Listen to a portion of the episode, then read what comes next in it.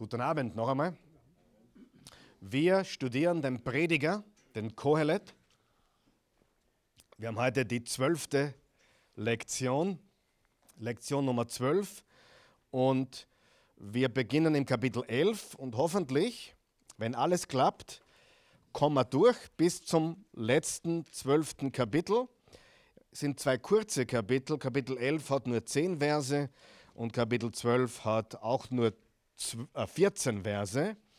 Und das Interessante, wenn man dieses so wunderbare, wichtige Bibelbuch studiert, ich bin so begeistert. Äh, ich muss ganz ehrlich sagen, ich bin immer begeistert, wenn ich die Bibel studiere. Wer ist auch dabei? Wer ist auch dabei? Wenn wir das Wort Gottes studieren und ich sage dir, es gibt nichts Wichtigeres, nichts äh, Größeres, als sein Leben auf das Fundament der Heiligen Schrift zu bauen. Ich habe gestern gelesen, dass ich weiß nicht, ob es Amerika war oder die ganze Welt, ich bin mir nicht sicher, aber eine Million Bücher werden jährlich herausgebracht. Eine Million Bücher. Wer glaubt, dass es uns an Informationen nicht mangelt? Ja?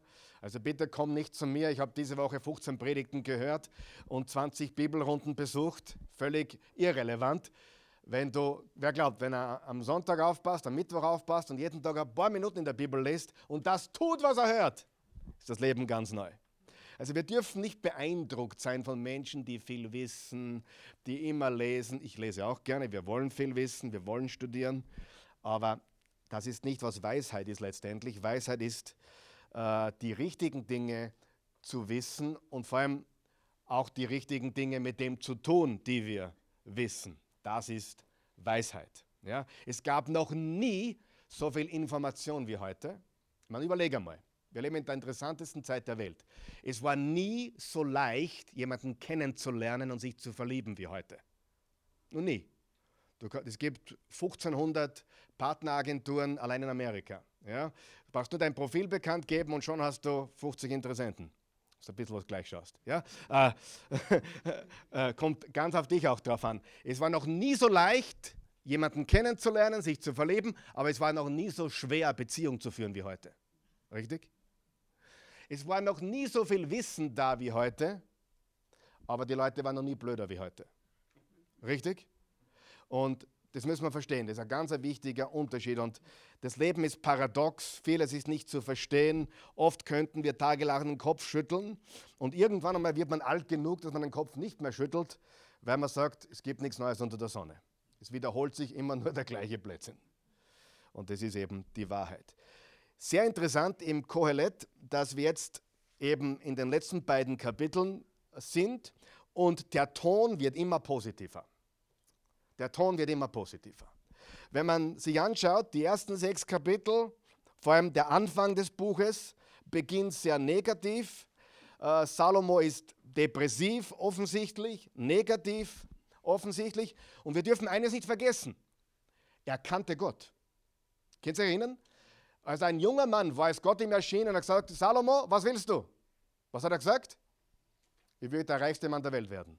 Nein, er hat gesagt, Gott, gib mir ein weises Herz. Ich bin noch jung, ich will weise sein, ich will die Fähigkeit, dieses Land, von das ich jetzt von meinem Vater geerbt habe, von David, seinem, seinem grandiosen Vater geerbt habe, ich will das Land recht führen, gib mir Weisheit und Einsicht. Und Gott hat gesagt, weil du das gebetet hast, und nicht um Reichtum, nicht um den Tod deiner Feinde, nicht um Erfolg, sondern um Weisheit. Gebe ich dir Weisheit und ich mache dich erfolgreicher und reicher als jeden Mensch vor dir, äh, der je gelebt hat. Er kannte Gott. Aber wer von euch weiß, man kann abkommen. Wer weiß, man kann abdriften. Wer weiß das?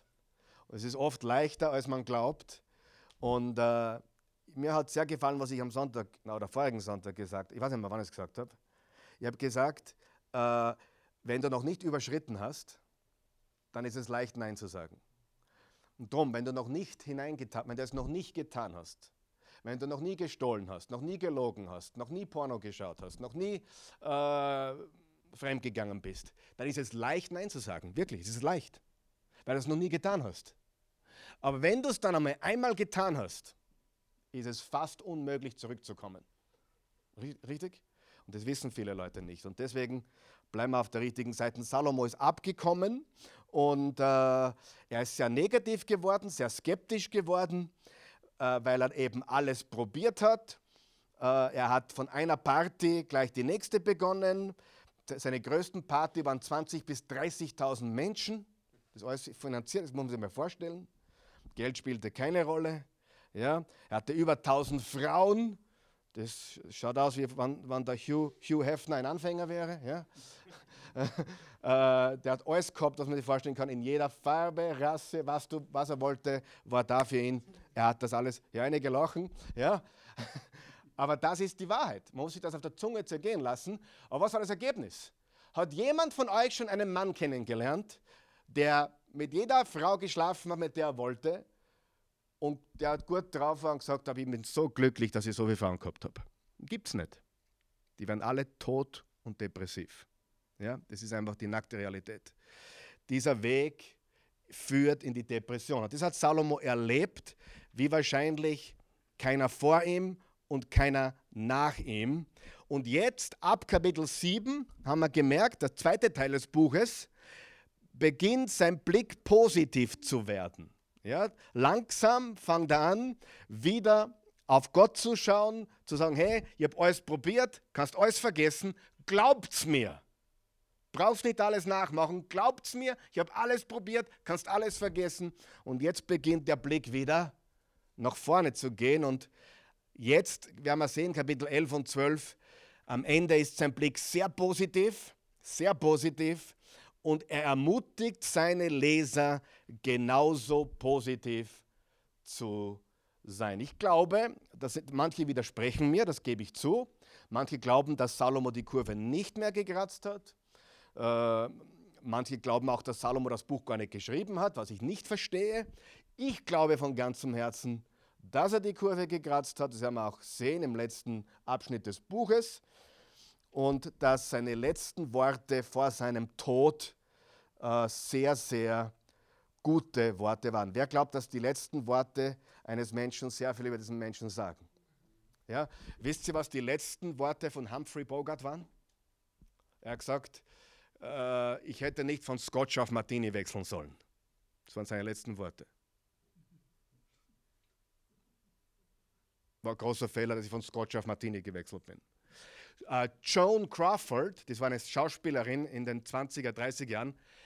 Uh, es wurde berichtet, dass sie im Sterbebett lag, am, im Sterben lag und ihre Haushälterin hat begonnen für sie zu beten und sie hat gebrüllt mit letzter Kraft, wehe, du bittest Gott mir zu helfen.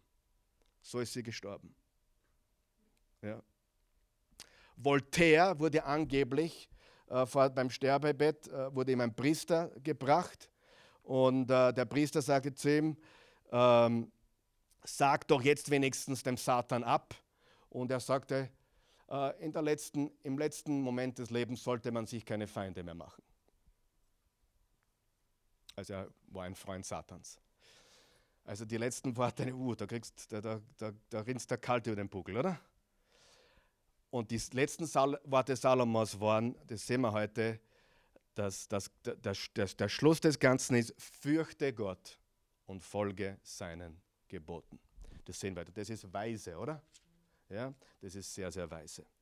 Also Gott fürchten, das ist, was er sagt. Das ist seine, sein Schluss, seine Schlussfolgerung ist Gott zu fürchten. Also zuerst ermutigt er mal uns alle, hey, das Leben ist hart, es ist die ganzen Vergnügungen, uh, Sex, Drugs and Rock'n'Roll führen nur in die Skeptisch. There ain't no satisfaction, hat der Mick Jagger gesungen. Das ist auch wahr. Und glaubt mir, ich ermutige euch, uh, Gott zu fürchten und lebt euer Leben, soweit es möglich ist, unter der Sonne, so dass ihr Freude daran habt und es genießt. Soweit es möglich ist, genießt die Segnungen Gottes. Und wir schauen uns einmal jetzt am Anfang an, im Kapitel 11, äh, vier Schlüssel zu einer positiven Perspektive. Ich lese einmal die ersten Verse. Äh, ich lese einmal die ersten, den ersten Vers. Da steht, schick dein Brot übers Wasser, da kannst du vorne auch mitlesen.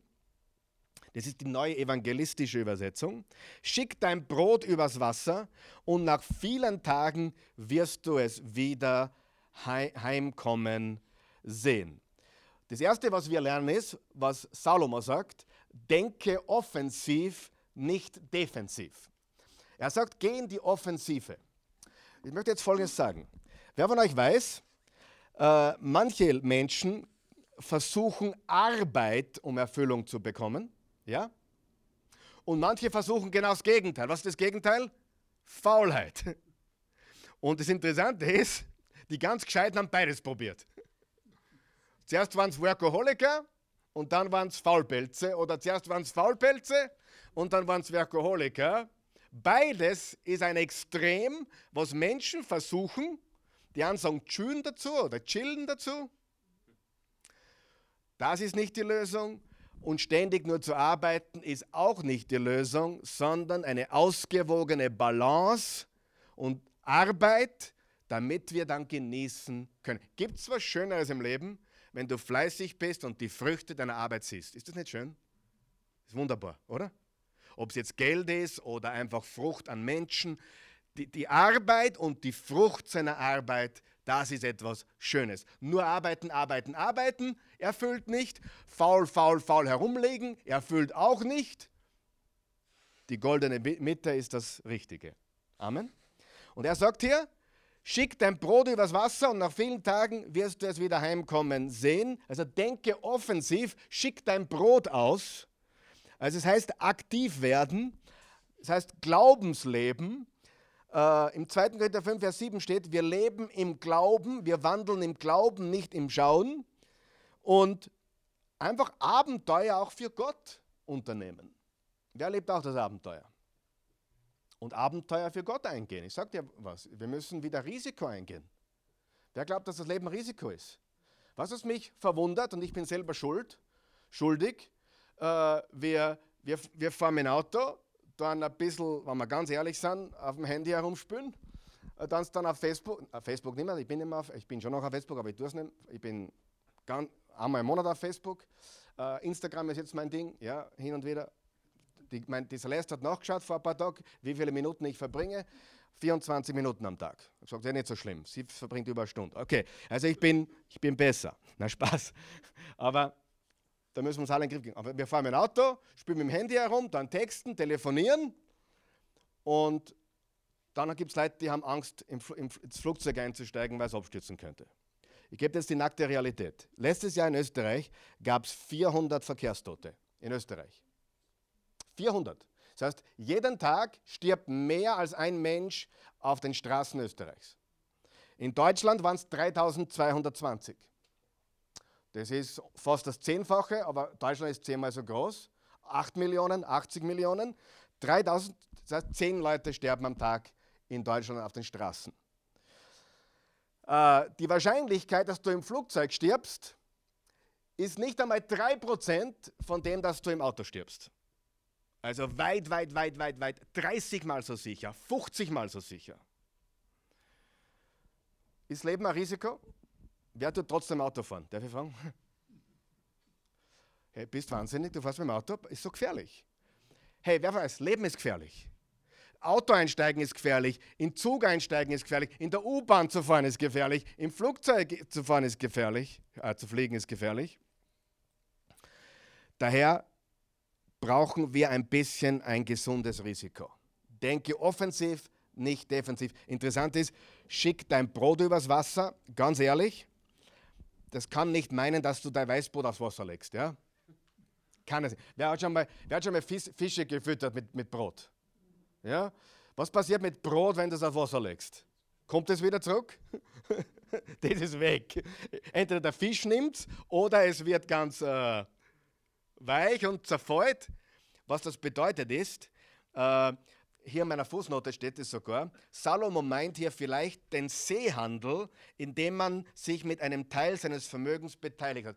Das Brot war die Lebensgrundlage und man muss sozusagen hinausfahren, damit man was hinein, hereinbringen kann. Man muss sein Schiff hinausfahren lassen, damit man es wieder zurück. Man muss Geschäfte machen, man muss handeln, man muss was bewegen, man muss was riskieren. Wer von euch glaubt, es ist wichtig, dass wir in diesem Leben gute Haushalter sind?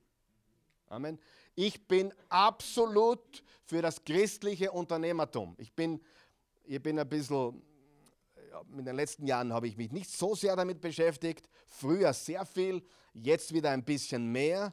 Aber es ist wirklich wichtig, dass wir christliche Unternehmer haben, die was bewegen und Gott will uns segnen. Im Gegensatz, ich habe die coolste Nachricht diese Woche, die ich gekriegt habe. Wollt ihr das hören?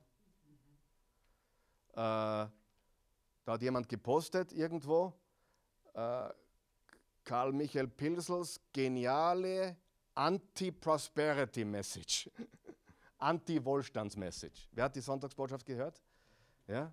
Hat es dir was gebracht? Ja? Ja? Ich bin kein Wohlstandsprediger, glaub mir das, im Gegenteil. Aber ich glaube von ganzem Herzen, dass Gott uns reich machen will, wenn wir das richtige Herz haben, aus einem Grund, sein Reich zu bauen. Nicht, dass du einen neuen Swimmingpool baust oder ein neues Haus, sondern dass du etwas für ihn bewegst. Ja? Das ist der Grund, warum Gott uns reich macht oder segnet. Nicht, damit wir äh, im Saus und Braus leben. Gut, denke offensiv, nicht negativ. Gehen wir weiter zum, Kapitel, zum Vers 2.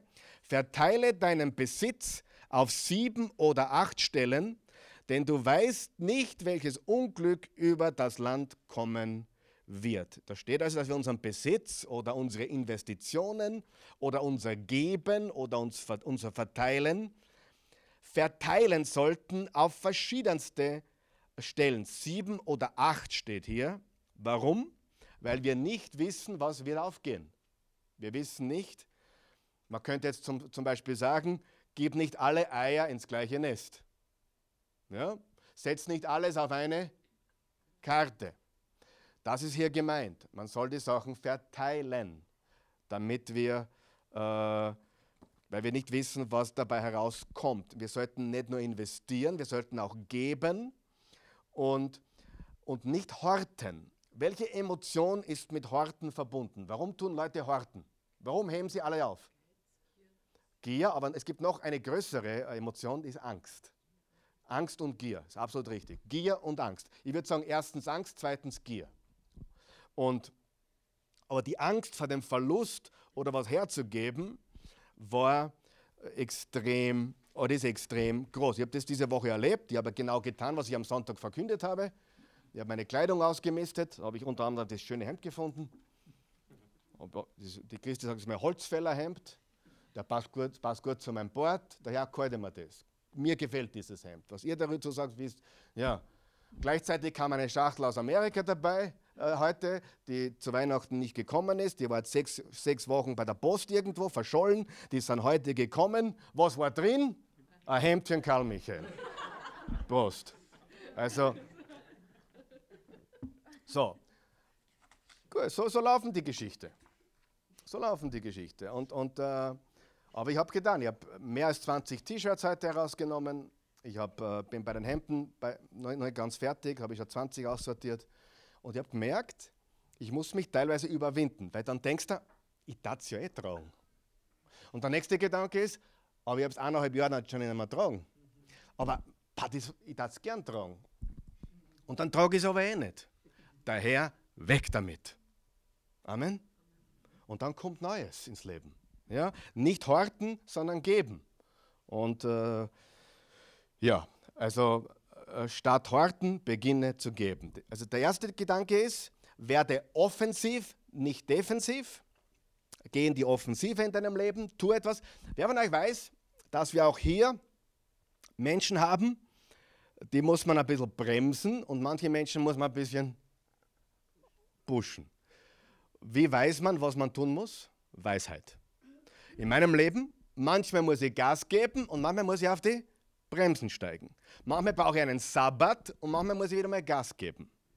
Wie weiß man, was man tun soll? Weisheit. Weisheit.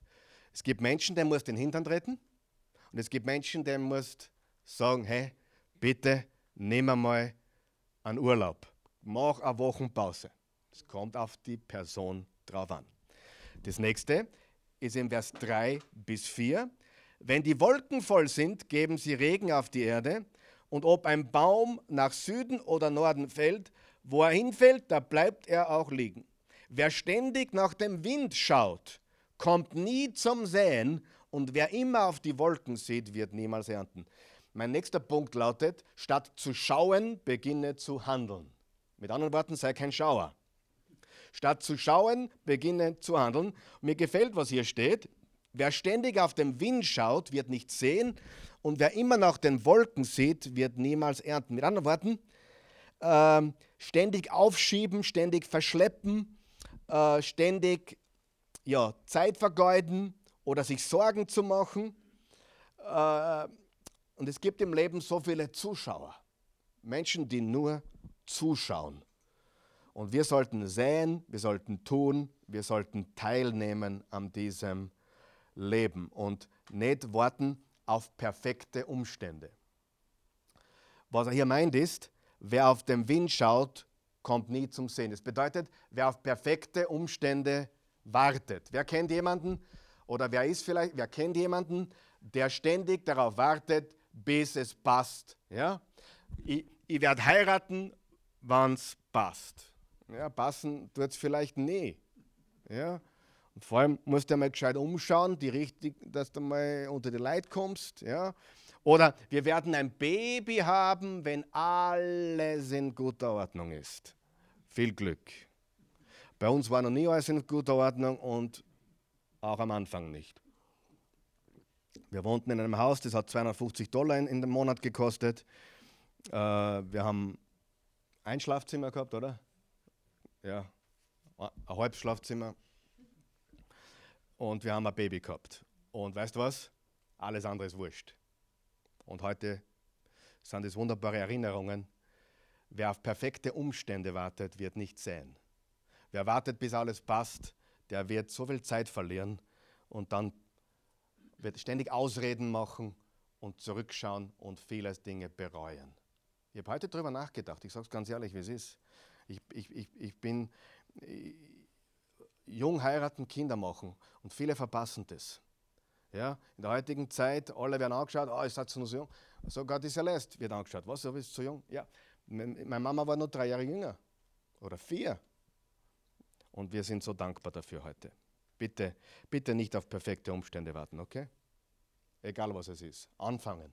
Auch wenn du ein Unternehmen gründen willst oder was kaufen willst, was, was, was, was wichtig ist für dein Leben, geh darauf zu und tu nicht ständig verschieben. Statt zu schauen, beginne zu handeln. Das nächste, Vers 5 und 6. Wie du den Weg des Windes nicht kennst, noch das Werden des Kindes im Leib der Schwangeren, so kennst du auch das Werk Gottes nicht, der alles bewirkt. Am Morgen sehe deinen Samen und lass am Abend deine Hand nicht ruhen, denn du weißt nicht, was gedeihen wird, ob dies oder jenes oder beides zugleich. Statt zu zweifeln, vertraue. Du brauchst Glauben. Und da steht dreimal, dass du was nicht kennst oder was nicht weißt. Du, du kennst nicht, was werden wird, du weißt nicht, was geschehen wird oder gedeihen wird. Wer weiß, im Leben wissen wir sehr wenig. Ich gebe euch ein Beispiel. Wer kennt das amerikanische Weihnachtslied? Äh, wie heißt das? Rudolph the, Rain Rudolph the Red-Nosed Reindeer. Da, da, da, Wer kennt das? Wisst ihr, wer von euch kennt noch die kleinen Platten, die kleinen Schallplatten, wo ein, ein Liedl vorn war und eins hinten? Äh, ich kenne die auch sehr gut, weil ich sie mir gekauft habe. Äh, zum Beispiel die Nena. Die Nena, da habe ich mir gekauft, ich glaube, es waren 99 Luftballons, bin mir jetzt nicht sicher. Irgendwo. Und auf der Rückseite war ein Lied, das hat geheißen Susi K. Susi K. Punkt. Ja. Und das, das, Lied ist fast unbekannt. Ich hab, wenn du das im YouTube eingibst, findest du das fast nicht einmal. Äh, ich habe es mal gefunden irgendwo. Es ist ein sehr unbekanntes Lied, ist auch jetzt kein Hit. Aber was tut man bei seiner Single? Man gibt einen super Hit auf die Vorderseiten, richtig? Und auf die Rückseiten gibst irgendwas, damit was drauf ist. Und wenn du wieder einen Hit hast, machst du neue Platten, damit du wieder Geld verdienen kannst. Du gibst nicht zwei Hits auf gleiche Platten, sondern da ein Hit und da nicht. Und da gibt es jemanden, ich habe jetzt den Namen vergessen, der einen Hit gehabt und auf der Unterseite, auf der B-Seite, war ein Lied an das er nicht geglaubt hat. Und das Lied war Rudolph the Rain, uh, uh, Red-Nosed Reindeer. Und von dem wurden Millionen und Millionen und Millionen äh, Dollars natürlich. Und die, äh, die, Nachkommen von dem Sänger oder dem Schreiber verdienen heute noch Geld von Rudolph the Red-Nosed Reindeer. Er hat selber nicht geglaubt, dass das aufgeht. Niemand glaubte, dass das aufgeht. Aber manchmal gehen im Leben Dinge auf, wo man nicht glaubt, dass sie aufgehen werden.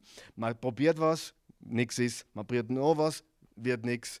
Dritte wird auch nichts. Und beim achten Mal, bumm, hat es bumm gemacht. Stimmt das? Ja? Und deswegen müssen wir säen. Auch wenn wir scheitern und es nicht funktioniert, gehen wir weiter. Statt zu zweifeln, vertraue. Lesen wir Vers 7 weiter. Wie schön ist das Licht und wie gut tut es, die Sonne zu sehen.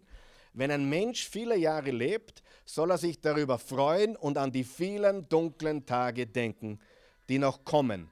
Alles, was kommen, alles, was kommt, ist nichtig. Genieße deine Jugend, junger Mann. Freu dich in deiner Jugendzeit. Tu, was dein Herz dir sagt und was deinen Augen gefällt. Doch wisse, dass über all dies Gott mit dir ins Gericht gehen wird. Halte deinen Sinn von Ärger frei und deinen Körper von Bosheit, dem, denn Jugendzeit und dunkles Haar verfliegen sehr schnell. Ihr habt da stehen als Überschrift, vermeide Verschieberitis. Das ist ein Wort, das ich schon lange nicht mehr gebraucht habe. Aber vermeide Verschieberitis eben, was ich zuerst gesagt habe, ständig alles verschleppen, verzögern, aufschieben. Und, äh, und wirklich Verschieberitis oder diese Aufschieberei ist eine Form von Faulheit und auch eine Form von Gier. Ja, ich schiebe auf, weil ich faul bin. Äh, und es kann auch eine Form von Gier sein, weil wir äh, die Zeit für uns jetzt nutzen wollen und nicht, nicht einsetzen wollen und so weiter. Aber hier steht, im Vers 7, wie schön ist das Licht und wie gut tut es, die Sonne zu sehen. Ich glaube, dieses Licht bezieht sich darauf, dass Salomo ein Licht aufgegangen ist. Wem ist auch schon ein Licht aufgegangen? Und das Wort Gottes ist Licht, Jesus ist Licht. Und ich glaube, dass der Prediger letztendlich auch zu Jesus führt, weil alles andere sinnlos ist und, und Eitelkeit ist. Und das Erste, was wir in dieser Passage lernen, ist, Gott erlaubt uns, das Leben zu genießen. Im Vers 8 steht, wenn ein Mensch viele Jahre lebt, soll er sich darüber freuen. Dürfen wir das Leben genießen? Sollen wir das Leben genießen? Natürlich. Dann geht es weiter. Im Vers 9, genieße deine Jugend, junger Mann. Freu dich an deiner Jugendzeit. Ja? Tu, was dein Herz dir sagt und was deine Augen gefällt, doch wisse, dass über all das Gott richten wird. Das bedeutet, mach, was dir Freude macht, aber vergiss Gottes Gebote nicht dabei. Ja, wer hat auch so Hobbys, was er so liebend gern tut? Fotografie oder Drohnenfliegen oder Reisen oder was auch immer. Sind gute Sachen, äh, aber wir dürfen Gott dabei nicht vergessen. Es ist, glaube ich, gesund, wenn wir uns an den Segnungen erfreuen, die Gott uns gibt in diesem Leben. Ich glaube, das ist guter Hausverstand. Und ich glaube, es ist ganz wichtig, dass wir jetzt leben und uns nicht ständig auf das Leben irgendwann einmal vorbereiten. Wir haben eine Freiheit, unser Leben zu leben. Deswegen leben Menschen so gerne in Österreich. Deswegen stellen sie sich in Österreich an. Keiner, es gibt keine lange, lange äh, Anstellschlange äh, im Iran. Was haben, wir in, was haben wir in Österreich? Was haben wir in Amerika? Freiheit. Wer ist dankbar für diese Freiheit? Und die dürfen wir genießen. Ja, es ist, wir müssen das positiv sehen. Auf der einen Seite wollen Menschen zu uns kommen, auf der anderen Seite muss man aufpassen, dass sie sich nach unseren Regeln verhalten. Ja? Das ist unser Land. Hallo, das ist, nicht, das ist keine Politik jetzt. Wollte ja nicht drüber reden, ich, mir fällt es nur gerade ein. Ja, ich hab, wir lieben alle Menschen. Der, der, der Eugen und ich haben Iran, irakische Freunde, afghanische Freunde. Wir haben alle möglichen Freunde, oder? Wir lieben diese Freunde. Wir waren neulich mit ein paar Moslems essen, die in der Oase waren. Aber nicht verstanden haben, um was es geht. und nicht einmal wissen, was, ihr Koran, was im Koran drinnen steht, weil sie ihn nicht kennen. Nur vom Hören sagen. Ist tragisch. Die haben keine Ahnung, was drinnen steht. Aber sie wollen, ja. So, solche Freunde haben wir. Du kannst mir nicht unterstellen, dass ich diese Menschen nicht mag. Aber das ist unser Land und da herrschen unsere Regeln. Punkt Ende. Wenn du in unser Haus kommst, nach Hause, dann wirst du auch, wir werden freundlich zu dir sein, wir werden dich liebevoll, wir haben dich eingeladen und du darfst sogar deine Schuhe anlassen bei uns, wir sind amerikanisch. Ja, äh, wir haben keine Hausschuhe, ihr rennt mit den Socken durchs Haus. Ja, American way, baby, so easy. Prost. ja, genau, Vieres am Tisch, Essen im Wohnzimmer. Wir haben das volle Programm. Ja. Wirklich. Very American. Christi hat, hat mich so erzogen. Uh, gut, na Spaß. Uh, was wollte ich jetzt sagen? Aber bei uns gibt es gewisse Dinge, die bei uns uh, akzeptabel sind oder nicht. Richtig? Wenn ich bei dir eingeladen bin und da sehe ich die Schuhe an, ziehe mir Hausschuhe an und das passt für mich, kein Problem. Richtig? und das ist so. Und, und, und daher, wie bin ich auf das abgekommen? Keine Ahnung, aber gut ist. Äh, ja, Regeln. Äh, ich habe keine Ahnung, wie ich jetzt auf das Thema gekommen bin, aber es ist völlig egal. Auf jeden Fall eine Freiheit. Wir können unsere Freiheit leben. Wir sollten unsere Freiheit genießen und dankbar dafür sein. Ich habe meinen Pastorfreund, dem Tobias, ich habe jetzt beim Tobias Gron gesprochen vor ein paar, paar, paar Tagen. Äh, da war ich unterwegs und haben wir so geplaudert über Gott und die Welt und habe ich ihm erzählt, wir hatten einen Gastsprecher, der hat dann äh, während dem Gottesdienst Dinge getan, die wir nie tun würden, dann prophetische Worte gehabt und plötzlich äh, äh komische Sachen äh, aufgeführt und geistlich halt, sehr geistlich, äh, unter Anführungszeichen. Und da habe ich, hab ich, hab ich ihn zur Rede gestellt, warum er und wo man sowas macht, in, in, meiner Abwesenheit noch dazu. Naja, Gott, der Geist Gottes hat ihn so geführt. Sage ich, das kann nicht sein, das kann nicht sein. Es ist sehr geistlich. Ja, hör mir ganz gut zu. Unterordnung ist etwas sehr Geistliches. Hast du mich gehört? Wenn ich in eine katholische Kirche gehe, dann benehme ich mich so, wie es dort sich gehört. Das ist sehr geistlich. Wenn ich in die katholische Kirche hineingehe und plötzlich in Zungen bete, dann ist das nicht angebracht und daher auch nicht geistlich. Auch wenn ich es zu Hause tue im Gebetskämmerchen. Amen. Es ist sehr geistlich, sich unterzuordnen. Wenn du mich einladest und du bestehst darauf, dass ich die Schuhe ausziehe und mir Hausschuhe anziehe, dann ist das sehr geistlich, wenn ich mich dem unterordne. Verstanden? Und wenn ich sage, no, das gehört sich aber nicht, wir leben die Freiheit wie zu Hause, dann ist das sehr ungeistlich. Amen. Überall, wo ich hingehe und predige oder spreche, frage ich nach der Agenda oder nach den, wie sagt man, nach den Gepflogenheiten, was kehrt sie da und was kehrt sie da nicht? Wie macht ihr das da? Wie macht sie das? Ist es euch, Pastor, ist es dir recht, wenn ich nach meiner Predigt ein Übergabegebet mache? Ich frage das. Vielleicht will er das nicht. Vielleicht will er es selber machen. Das ist geistlich. Es ist ungeistlich, wenn man im Namen des Heiligen Geistes das Programm umwirft. Versteht ihr mich? So. Wie bin ich zu dem gekommen? Keine Ahnung, aber es war trotzdem sehr gut. Die Freiheit zu leben. Gut, dann natürlich lernen wir auch, dass es keine Garantien gibt. Keine Garantien.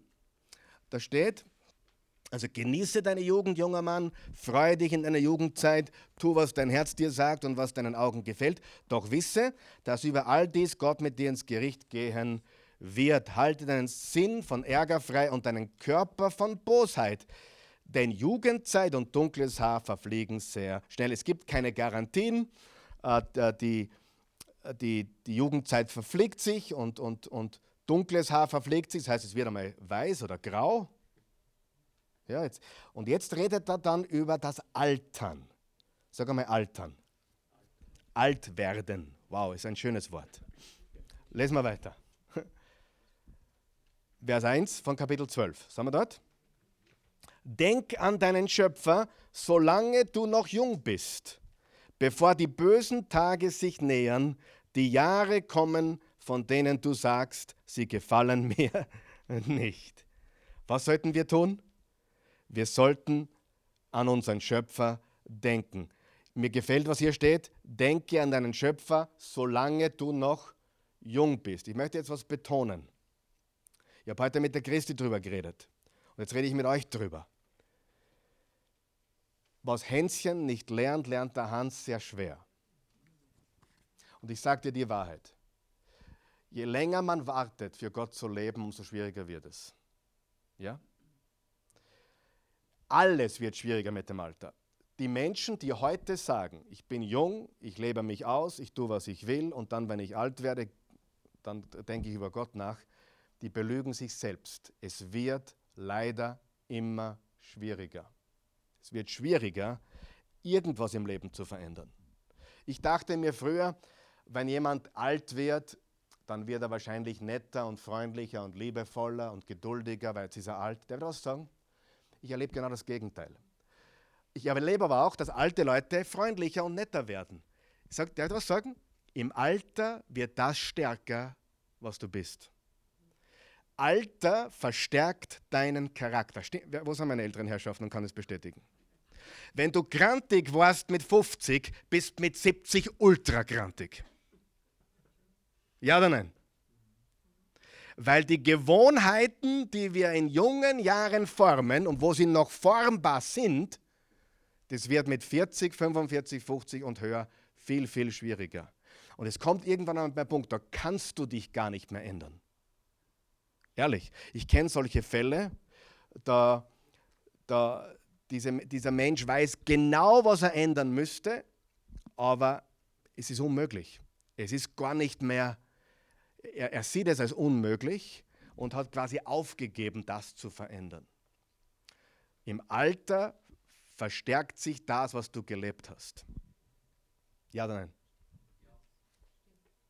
Drum, wenn jemand sagt, in jungen Jahren brauche ich Gott nicht, ich nehme ihn später, dann ist das eine große Lüge. Denke in jungen Jahren an Gott. Eine andere Seite sagt, vergiss ihn nicht, erinnere dich an deinen Schöpfer. Was, was, was sollten wir denken oder an was sollten wir uns erinnern? Vier Dinge. Bitte schreibt diese auf, die sind sehr wichtig. Äh, wer er ist, wer er ist, wer er ist, was er getan hat, was er getan hat. Deswegen feiern wir übrigens das Abendmahl, weil wir uns erinnern, was er getan hat. Wer er ist, was er getan hat. Wir erinnern uns an seine Gebote und an das Evangelium. An das Evangelium. Wer er ist, was er getan hat, an seine Gebote und an das Evangelium. Denke an ihn. Vergiss nicht, was er, wer er ist, was er getan hat. Vergiss seine Gebote nicht und vergiss nicht die wunderbare Botschaft des Evangeliums. Solange du jung bist, denke an deinen Gott.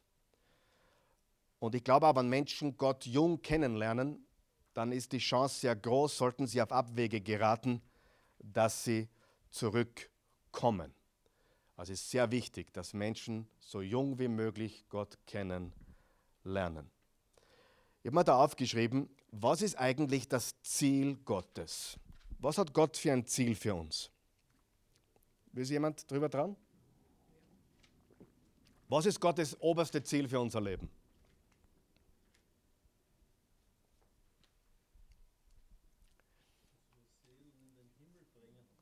Dass wir zu ihm in den Himmel kommen, ganz sicher. Äh, ich meine es ein bisschen äh, praktischer. Äh, Gott fürchten. Ich habe hier stehen, Gott will uns zu Anbetern machen. Jesus hat gesagt in Johannes 4, Vers 23 und 24 äh, zu dieser Frau im Jakobsbrunnen, hat er gesagt, äh, wer Gott anbetet, muss ihn in Geist und Wahrheit anbeten. Und Gott sucht solche Anbeter. Gott will, dass wir Anbeter werden. Und das hat nichts mit Musik zu tun, übrigens. Habt ihr gewusst, dass die drei Lieder, die vier Lieder, die wir singen, das ist nicht Anbetung. Und ich sage dir ganz ehrlich, viele Christen haben ein großes Problem. Sie, sie suchen sie suchen guten, guten Lobpreis und nicht Gott. Verstehst mich? Und in Wahrheit kriege ich beim Bon Jovi genauso eine Gänsehaut wie, wie beim. Ich bin jetzt sehr praktisch, was ich sage. Ja? Es gibt manche Lieder, da kriege ich eine Gänsehaut und das sind keine christlichen Lieder. Viele bewerten es nach Gefühlen und Emotionen. Aber Anbetung ist, wie du lebst, wie du denkst, was du tust. Liebe deinen Nächsten ist Anbetung. Richtig? Wer ist meiner Meinung? Das ist Anbetung. Anbetung ist nicht, wie laut du singst oder sonst irgendetwas. Anbetung ist, wie wir leben. Und das ist Gottes Ziel in Wahrheit. Und wir dürfen nicht vergessen, wer er ist, was er getan hat, seine Gebote und das wunderbare Evangelium. Also wir haben jetzt gesprochen über diese positive Perspektive. Wir haben gesprochen über die Verschieberitis zu vermeiden und heute zu leben und auch zu genießen, uns zu erfreuen an den Früchten unserer Arbeit. Und jetzt gibt es noch einen Teil, den wir angehen werden. Jetzt reden wir über das Altern. Altern mit Gnade. Altern mit Gnade habe ich hier stehen. Und darum geht es im Kapitel 12 jetzt, und zwar ab Vers 2. Vers 2 steht, bevor sich verdunkeln Sonne und Licht, der Mond und die Sterne und neue Wolken nach dem Regen aufziehen, ja, also bevor das Leben das Ende, dem Ende zugeht, ist hier gemeint. Das ist, jetzt, das ist jetzt Poesie, das ist jetzt Gedicht, das ist jetzt wunderschön, wenn man da aufpasst. Wenn dann die Wächter des Hauses zittern, das spricht von den Händen, die Wächter des Hauses, und die starken Männer sich krümmen, das spricht von den Beinen und den Knien, ja, die, wenn die, die, äh, die Wächter des Hauses zittern und die starken Männer sich krümmen, die Müllerinnen ruhen, weil sie wenig geworden sind. Was sind die Müllerinnen, glaubst Die Zähne. Die Zähne. Studier das Wort Gottes. Das ist, ich erfinde es nicht. Studier es. Das ist hundertprozentig, was hier gemeint ist. Die Müllerinnen ruhen, weil sie wenig geworden sind. Früher gab es noch keine guten Zahnärzte. Ja? Wenn dunkel werden, die durchs Fenster sehen, das spricht von den Augen, die schlechter sehen, und das Tor zur Straße, äh, wo bin ich jetzt? Und das Tor zur Straße geschlossen wird, also das Gehör wird immer schlechter. Wenn das Geräusch der Mühle leise wird, das ist auch noch das Gehör, ähm, dann geht es weiter. Wenn man beim Aufstehen wenn man aufsteht beim Zwitschern der Vögel und alle Leder verklingen. Da habe ich lachen müssen. Äh, wenn du heute einen Jugendlichen anschaust, der, der geht um 11 Uhr schlafen und wacht am nächsten Tag um, um 1 am Nachmittag auf, schlaft durch, ohne irgendwann aufs Klo gehen zu müssen. Selbst wenn ich schlafen, ich kann lang schlafen, aber ich brauche keinen Wecker mehr, weil zwischen 4 und 5 Uhr früh die Toilette ruft. Von die, Werner, kennst du das? Ist das normal oder bin ich der? Bin, um drei bist du dort, ja, okay. Aber interessant hier. mit, hast du schon ein Problem damit? Nein, noch nicht. Nein, schau, da bist du. Aber. Ja wenn man aufsteht beim Zwitschern der Vögel. Wer von euch älteren Herrschaften gibt zu, wir stehen früher auf wie früher? Ja, stimmt. Und dann, und alle Lieder verklingen. Das bedeutet so viel, wann der, wann der Spaß vergeht. Wann der Spaß vergeht. Ja? Und wenn man sich vor der Anhöhe fürchtet und Angst hat, unterwegs zu sein. Äh, also das spricht alles vom Altern. Wenn der Mandelbaum blüht, welche Farbe hat der Mandelbaum, wenn er blüht? Weiß. Weißes Haar. Wenn der Mandelbaum blüht, spricht vom weißen Haar. Die Heuschrecke sich schleppt, das spricht, das spricht wahrscheinlich von dem das, von der, vom Verlust der Beweglichkeit, weil die Heuschrecke ja springt und hüpft.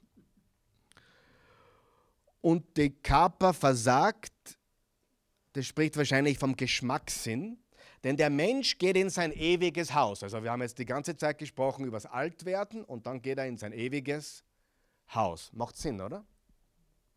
Und auf der Straße stimmen sie die Totenklage an. Also es geht ja ums Altwerden und ums Sterben. Das heißt, die, die, die Hände werden zittrig, die Beine werden krumm, die Zähne fallen aus, die Augen werden trüb, das Gehör wird immer schlechter. Die Christi sagt, das ist bei mir schon so. Aber ich, ich, war, bei, ich war beim Gehörtest vor zwei Wochen. Ich habe super abgeschnitten. Wirklich. Da haben sie mir in so eine Kammer geholt und dann habe ich da so Kopfhörer gehabt und dann haben sie mich getestet. Und der Doktor hat mir bestätigt, ich höre gut. Was die Christi hat, weiß ich nicht, keine Ahnung. Aber ich höre gut. Denn der Mensch geht in sein ewiges Haus und auf der Straße stimmen sie die Totenklage an bevor der silberne Faden zerreißt, alles, was jetzt kommt, sind, sind Bilder für den Tod. Bevor der silberne Faden zerreißt, die goldene Schale zerspringt, der Krug an der Quelle zerschellt und das Schöpfrad zerbrochen in die Zisterne fällt, der Staub zur Erde zurückfällt, als das, was er war, und der Geist zu Gott zurückkehrt, der ihn gab. Also all diese diese Sachen, der Krug und die, das Schöpfrad und der silberne Faden und alles geht halt kaputt. Das alles spricht hier vom physischen Tod. Also alt werden und Tod. Und wie ich letzten Mittwoch gesagt habe, oder vor zwei Wochen besser gesagt, ähm, hat die Bibel ein ganz anderes Konzept von Jugend und Alter wie wir heute. Ja, also du kannst in andere Kulturen der Welt gehen und du erzählst ihnen, dass Leute sich hier flicken lassen und Botox und, und, und, und Lippen aufspritzen und, und die würden sich auf das Hirn greifen, weil sie nicht verstehen, was wir im Westen hier tun. Für die ist Altern etwas Würdiges und Gnädiges. Ich habe mir jetzt was aufgeschrieben, was ich heute gehört habe in Vorbereitung auf diese Botschaft. Und ich bin damit, ich bin dieser Meinung. Altern an und für sich ist schon schwer genug. Also ich freue mich drauf, aber es ist, hat auch eine Schwere, was mit einhergeht. Ich meine, die Hände zittrig werden, die Beine nicht mehr. Es ist nicht alles lustig am Altwerden. Aber es kann was Schönes sein, oder? Vor allem, wenn man mit der Frau seines Lebens zusammen ist, wenn Kinder, Enkelkinder, Urenkel und so weiter. Aber der, dieser, dieser eine Mann hat gesagt, der ganze Jugendwahn macht das Altern nur noch schlimmer. Das gefällt mir. Es macht es deswegen nur noch schlimmer, weil die Leute verkrampft an etwas festhalten, was sie nicht mehr sind. Und ich kann dir sagen, die sind nicht glücklich weil jetzt die Nasen gerade ist oder der Hintern um drei Zentimeter größer ist oder das Holz vor der Hütte, darf man das sagen? Entschuldigung.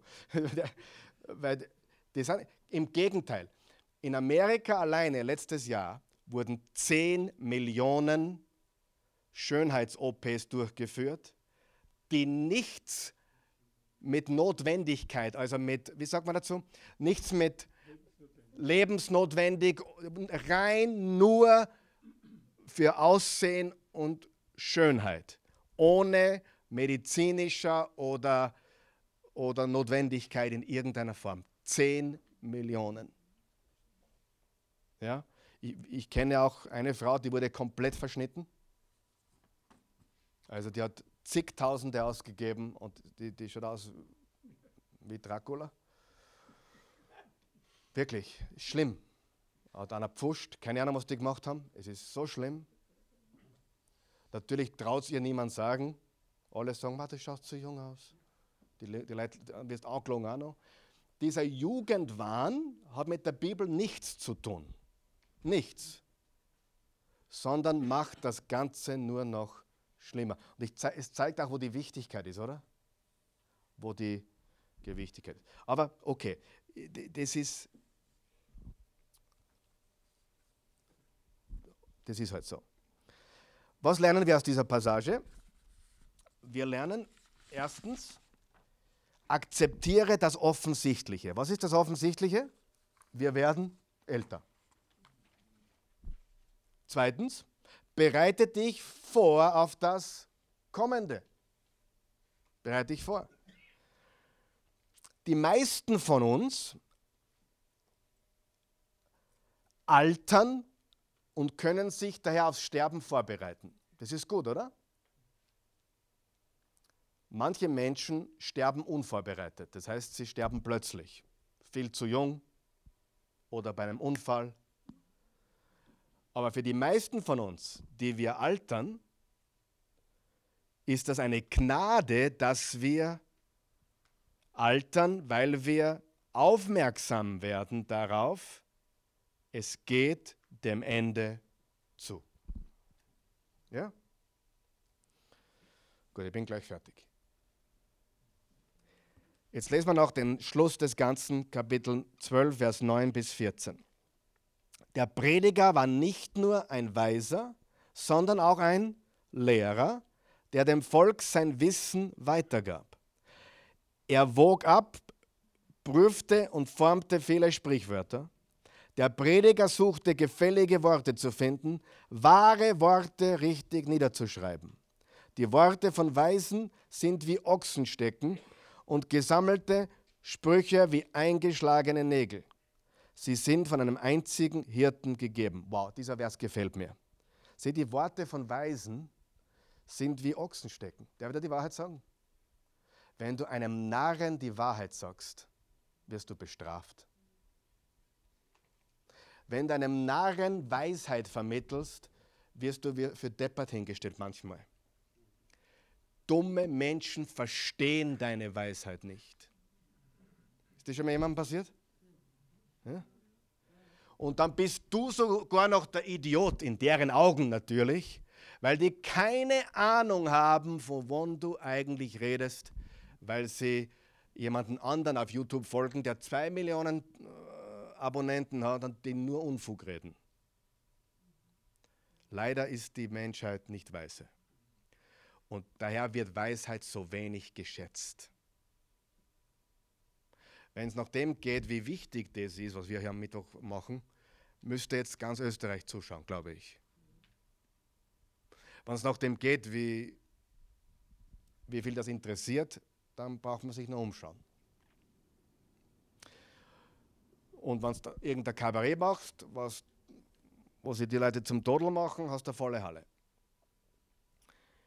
Also, genau. Weisheit ist wie ein Ochsenstecken. Und gesammelte Sprüche wie eingeschlagene Nägel. Sie sind von einem einzigen Hirten gegeben. Ich glaube, dass das ein Hinweis auf den Hirten ist, auf Jesus. Im Psalm 23 steht, der Herr ist mein Hirte. Im Johannes 10 hat Jesus gesagt, ich bin der gute Hirte. Und übrigens, er wird auch die Weisheit genannt. Und darüber hinaus, mein Sohn, lass dich von ihnen warnen. Das viele Bücher machen findet kein Ende. Und das viele Studieren ermüdet den Leib. Lass uns nun das Ergebnis des Ganzen hören. Fürchte Gott und halte seine Gebote. Das soll jeder Mensch tun. Ich habe wegen Bücher machen. Es werden gerade bei der Selbsthilfe, Persönlichkeitsentwicklung, was da Bücher herausgebracht werden, ist unfassbar. Ich hab, mit der Brian Tracy da war, haben wir ein Interview gemacht. Also ich wurde auch interviewt und der Brian Tracy wurde interviewt. Und das Interview wurde gemacht von jemandem, der betreibt das Magazin Erfolg. Das Magazin heißt Erfolg. Das ist ein junger Bursch, 35 Jahre circa. Jetzt hat er auch ein Buch herausgebracht, das heißt Erfolg. Ich habe ihm ein bisschen was erzählt von meiner Philosophie. Er hat nichts verstanden. Und dann hat er aufgehört, mich zu interviewen. Also komplett neben der Schiene. Ja, komplett auf Gemma, Gemma, Chaka, Chaka, Unfug. Und da habe ich ein paar weise Sätze mit ihm geredet, er hat sie nicht verstanden. Und jetzt bringt genau dieser ein Jahr später oder zwei Jahre später ein Buch heraus, das heißt Erfolg. Und dann sehe ich, wie irgendein bekannter YouTuber, äh, Instagrammer, Entschuldigung, das auf seiner Seite promotet. Und ich denke mir, je seichter, umso leichter. Es ist, es ist zum Aus der Haut fahren. Es ist wirklich zum Aus der Haut fahren. Je seichter du manchmal bist, umso leichter wird das genommen, was du, was du zu vermitteln hast. Die Menschen verstehen keine Weisheit. Gut, dann geht es weiter. Das viele Bücher machen, haben wir gelesen. Und das viel, viele Studieren ermüdet den Leib. Lasst, jetzt kommt die Quintessenz. Lasst uns nun das Ergebnis des Ganzen hören. Jetzt kommt er auf das Wesentliche. Das Ergebnis des Ganzen hören. Fürchte Gott und halte seine Gebote. Das soll jeder Mensch tun. Denn Gott wird jedes Tun vor Gericht bringen. Alles Verborgene, es sei gut oder böse. Wir sollten Gott fürchten, denn wir werden alle vor ihm stehen. Alle werden wir Rechenschaft abgeben müssen für das, was wir getan haben werden. Und natürlich, ob wir seinem Sohn, dem Herrn Jesus, geglaubt haben oder nicht. Und zum Abschluss drei finale Verheißungen für Menschen, die Gott fürchten. Das gilt jetzt für Menschen, die Gott fürchten. Drei abschließende Verheißungen. Erste Verheißung, es gibt Erfüllung in jedem Tag. Jeder Tag kann voll mit Erfüllung sein. Jeder Tag kann voll mit Erfüllung sein, wenn wir danach suchen. Wenn wir danach suchen. Erfüllung in jedem Tag. Auch an den schweren Tagen, auch an den schweren Tagen. An jedem Tag. Gott kann dein Herz erfüllen, jeden Tag, wenn wir danach suchen. Zweitens, es gibt Frieden, ich rede vom Herzensfrieden, nicht vom Weltfrieden, Herzensfrieden, egal wie alt du bist oder welche Position du hast. Es gibt diesen Herzensfrieden, diesen inneren Frieden, egal ob du 80 bist oder 20 und egal ob du Bundespräsident bist oder Straßenkehrer. Wenn du glaubst, dann hast du inneren Frieden. Erfüllung in jedem Tag. Es gibt Frieden, egal wie alt oder welche Position du hast. Und das Dritte, das Allerwichtigste, Hoffnung, wenn dieses Leben vorbei ist. Hoffnung, wenn dieses Leben vorbei ist. Das ist der Prediger. Soll ich die letzten drei Punkte nochmal wiederholen? Erfüllung in jedem Tag. Es gibt Frieden, egal wie alt wir sind oder welche Position wir haben. Und es gibt Hoffnung, wenn dieses Leben vorbei ist. Es gibt Hoffnung für das Leben oder Hoffnung für das, das Leben nach diesem Leben. Es gibt Hoffnung im Tod. Die gute Nachricht ist, dass wir Christen den Tod gar nicht fürchten brauchen. Im Gegenteil, wir können auch eine gewisse Vorfreude haben, bei Jesus zu sein. Und jetzt haben wir das fertig studiert, dieses Buch. Und ich habe das früher gar nicht so bewusst wahrgenommen. Ich habe das Buch schon öfters gelesen, natürlich auch als junger Prediger, aber, oder als junger Christ auch. Aber mir ist jetzt so bewusst geworden im Studieren dieses Buches, dass es zu Jesus hinführt. Wenn man es aufmerksam, sorgfältig studiert, muss man zur Erkenntnis kommen, ich brauche Hilfe. Ich brauche einen Erlöser. Ich brauche Gott. Und was ist der Sinn der Bibel oder was ist der Sinn jedes Bibelbuches? Uns zu Jesus zu führen. Die Bibel ist eine große Geschichte mit einem großen Ziel. Und das ist uns zu einer Beziehung mit Gott zu führen durch Jesus Christus. Amen. Beten wir. Guter Gott, wir loben dich, wir preisen und erheben dich, wir danken dir für deine unendliche Güte. Wir haben jetzt ein Buch studiert, das sicherlich nicht leicht, leicht war, alles zu verstehen, aber ich hoffe und denke, wir haben die richtigen Dinge herausgegriffen und betont. Und ich glaube von ganzem Herzen, dass du uns mit diesem Bibelbuch hilfst, ähm, zu verstehen, dass dieses Leben vergänglich ist und sinnlos ist, wenn wir keine Beziehung mit dir haben. Und wir bitten dich, dass du uns hilfst, eine engere, intimere Beziehung mit dir aufzubauen. Wir wollen dir nachfolgen aus ganzem Herzen. Wir wollen das Altern gnädig annehmen. Wir wollen uns vorbereiten auf das, was kommt, dass wir älter werden, dass wir sterben werden, dass wir aus dieser Welt scheiden werden eines Tages. Für die Jungen unter uns, ich hoffe, dass die Jungen hier ja, ihre Zeit nutzen, dass sie ihre Zeit nicht vergeuden, nicht ständig alles verschieben oder verschleppen oder verzögern und glauben, sie haben noch alle Zeit der Welt, sondern dass wir wirklich jeden Tag, jede Gelegenheit beim Schopf packen und dass wir unser Brot auswerfen, dass wir, dass wir investieren und geben und verteilen an verschiedensten Orten und dass wir letztendlich aktiv sind und dankbar sind für dieses Leben. Ich danke dir für jeden, der da ist und bitte dich um viel Weisheit. In Jesu Namen. Amen.